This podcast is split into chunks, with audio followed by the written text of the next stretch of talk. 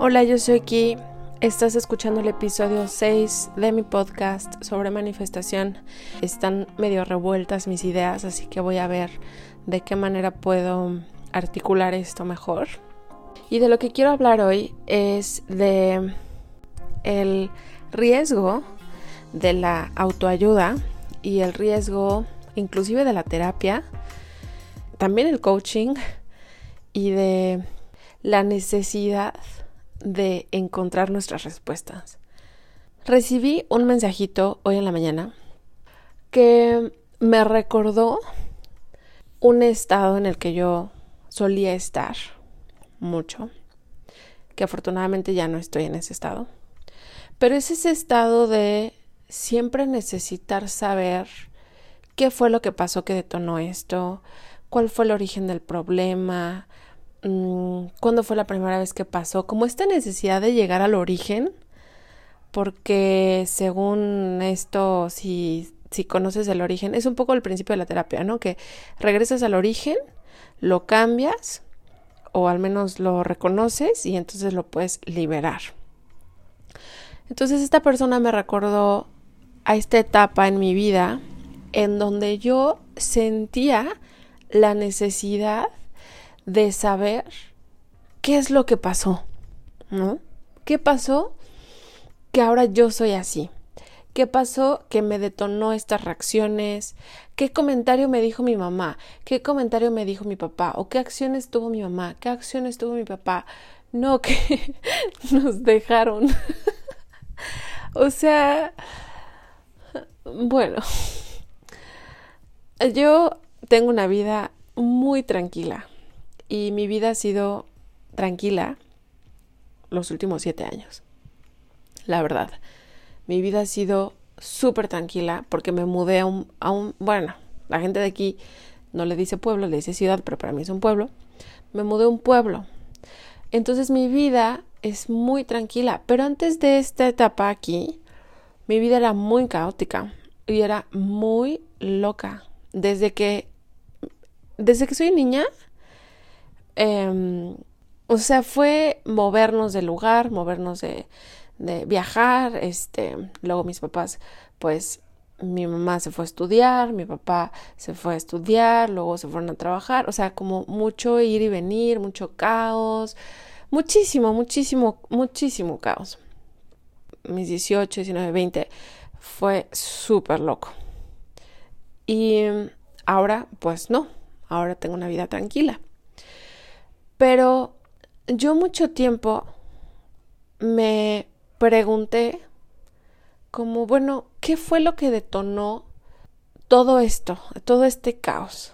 ¿no? Y me puse a investigar y no, que esto y que esto y que tal meditación y que tal ejercicio y que tal cosa y que mira que tu papá, que tu sensación de abandono, que la comadre, que tu papá, que la y entonces yo así de, wow, claro, tiene sentido, por eso tengo parejas inaccesibles, por eso, bla, bla. Ok, está padre, está padre, pero llega un punto en el que ya no, en el que ya no te sirve de nada saber qué fue lo que detonó que tú seas así ahora. Con mis clientes de coaching, yo nunca empiezo con niño interior. A veces sí, pero no como tal no utilizo ese concepto ni utilizo esa metodología. Primero porque yo no soy terapeuta, pero en segunda porque no siempre sirve saber qué fue lo que detonó el problema. En mi práctica de coaching esto sale natural. Sesión 3, 4, de repente, ¡pum!, se acuerdan. Ay, güey, cuando yo era niña me pasó esto. Ah, órale, valiosísimo. Lo trabajamos. Pero no lo buscamos, no es algo que busquemos, porque no tiene esa importancia ahorita. Si sale en mi práctica con alguna de mis clientes, por supuesto, lo abordamos, pero nunca perdemos tiempo buscando a ver qué fue, qué fue, qué fue, qué fue. No, si sale solito, bien. Si no sale, no importa. Porque sepas o no sepas por qué eres como eres, digo, ayuda mucho para tu tranquilidad saber porque eres como eres. No digo que no, sí ayuda, pero no es así de que ultra indispensable, no. Y la cosa que, que, que yo veo como un riesgo es que puedes dedicarle años, años a esta búsqueda. Como siempre buscando a ver qué, qué estuvo mal, qué pasó, que por tener este deseo de arreglar las cosas, te puedes quedar atorado o te puedes quedar atorada en ese loop. Porque ese loop no tiene fin, por eso es un loop. no tiene fin, neta.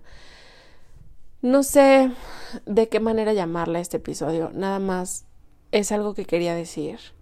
Que si tú estás buscando tus respuestas, perfecto, toma terapia, lee libros de autoayuda, eh, toma coaching, mm, investiga, sí, pero no uses esa necesidad de saber como una excusa para postergar lo que es importante para ti y especialmente para vivir tu vida.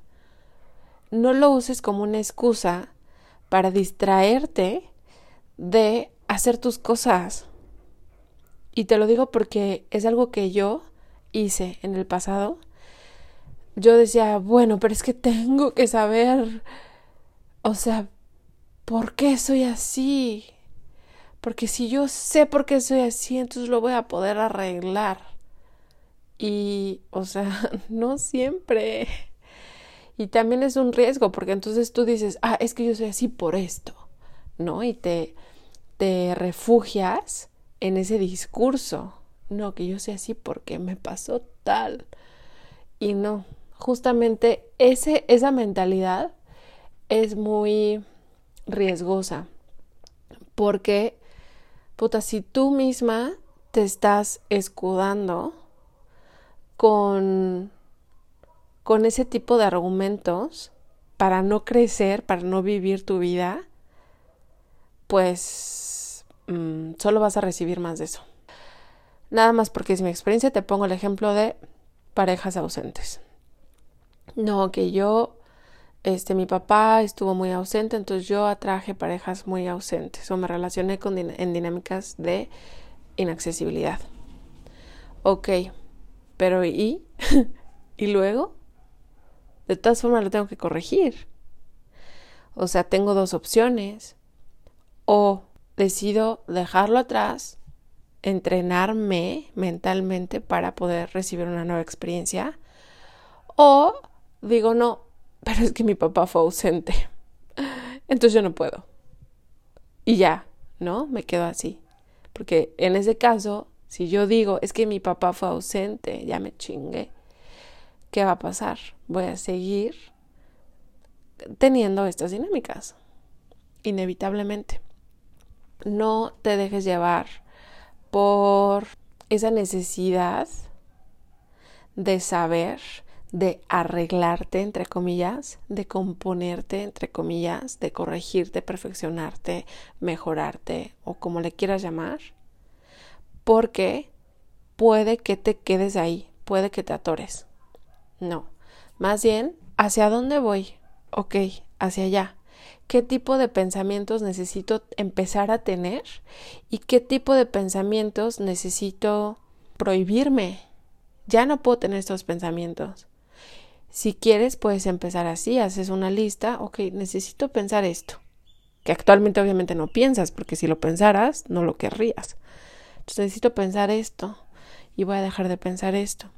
Si tu enfoque está solo en hacia dónde vas, súper chingón porque inevitablemente vas a llegar ahí. En cambio, si tu enfoque está en por qué sigues atorada o por qué, qué fue lo que pasó, puta, amiga, de aquí a que, de aquí a que sales, no, no, no, que tu enfoque esté en, en tu objetivo, en tu meta. Evita victimizarte a toda costa en el baúl que estoy cambiando la plataforma, por eso estoy un poco calladita con el baúl, pero estoy cambiando la plataforma para que sea más fácil navegar en la página. Em, ahí vas a encontrar un audio sobre cómo reconfortarte sin victimizarte, porque es muy importante que aprendas a hacer esto. Voy a subir otros audios esta semana. Te puedes unir en el baúl eh, más bien en kitsesalgado.com diagonal baúl y si no sabes qué es el baúl es un sitio de membresía en donde tú me mandas preguntas y yo las respondo. En, en audio justamente es como un podcast pero privado y está compuesto por tus preguntas. Y mm, ¿Qué más puedes encontrar? La verdad, ahorita no tengo la lista, pero si vas a kitsesalgado.com diagonal baúl, seguramente ahí vas a encontrar cositas y si quieres apoyo personalizado, puedes ir a kitsiasalgado.com diagonal coaching. Mi coaching no es terapia y no es... Mm, ¿Cómo, cómo decirlo? Mm, lo que quiero es que avances. ¿Sí? Si de repente sale tu pasado, chingón, lo vamos a solucionar, lo vamos a revisar, lo vamos a soltar. Pero lo que quiero es que avances. ¿Por qué? Porque a mí me conviene entre más historias de éxito, mejor. Pero lo hacemos así, no porque estemos negando el pasado, no, sino porque de alguna manera lo dejamos morir. Es como que esa versión de mí, de todas formas, ya ni quiero que exista. Entonces lo dejamos morir y le damos vida a una nueva versión, una nueva versión que ya tiene lo que quieres. Y eso es lo bonito de la manifestación, porque finalmente no se siente forzado, para nada, se siente más bien liberador. Te quitas todas las ataduras que te has puesto y dices, güey, esta versión ni me importa, ni siquiera la quiero. Bye. Y te abres a vivir una nueva realidad, que es lo más bonito, es lo más puta, o sea, no sé cómo, no, no sé cuál sería la palabra, pero que te hace sentir orgullosa de ti misma. Eso es padrísimo. Y bueno, no sé si ya me desvié. Creo que voy a cerrar aquí. Espero haber dicho todo lo que quería decir. Es el problema de no tener notas, pero la verdad es que no siento que pueda tener notas. No soy de ese tipo de personas, de persona. De hecho, hoy quiero meterme a YouTube para ver cómo hacer apuntes porque estoy comenzando a estudiar alemán. Bueno, mm, oficialmente estoy comenzando a estudiar alemán y la verdad es que nunca he tenido mis libretas bien ordenadas. Siempre soy un caos y quiero aprender a hacer notas. No soy una persona de notas y por eso luego no sé si sí dije todo lo que quería decir, pero anyways, ya me voy. Ya me voy. Te quiero. Bye.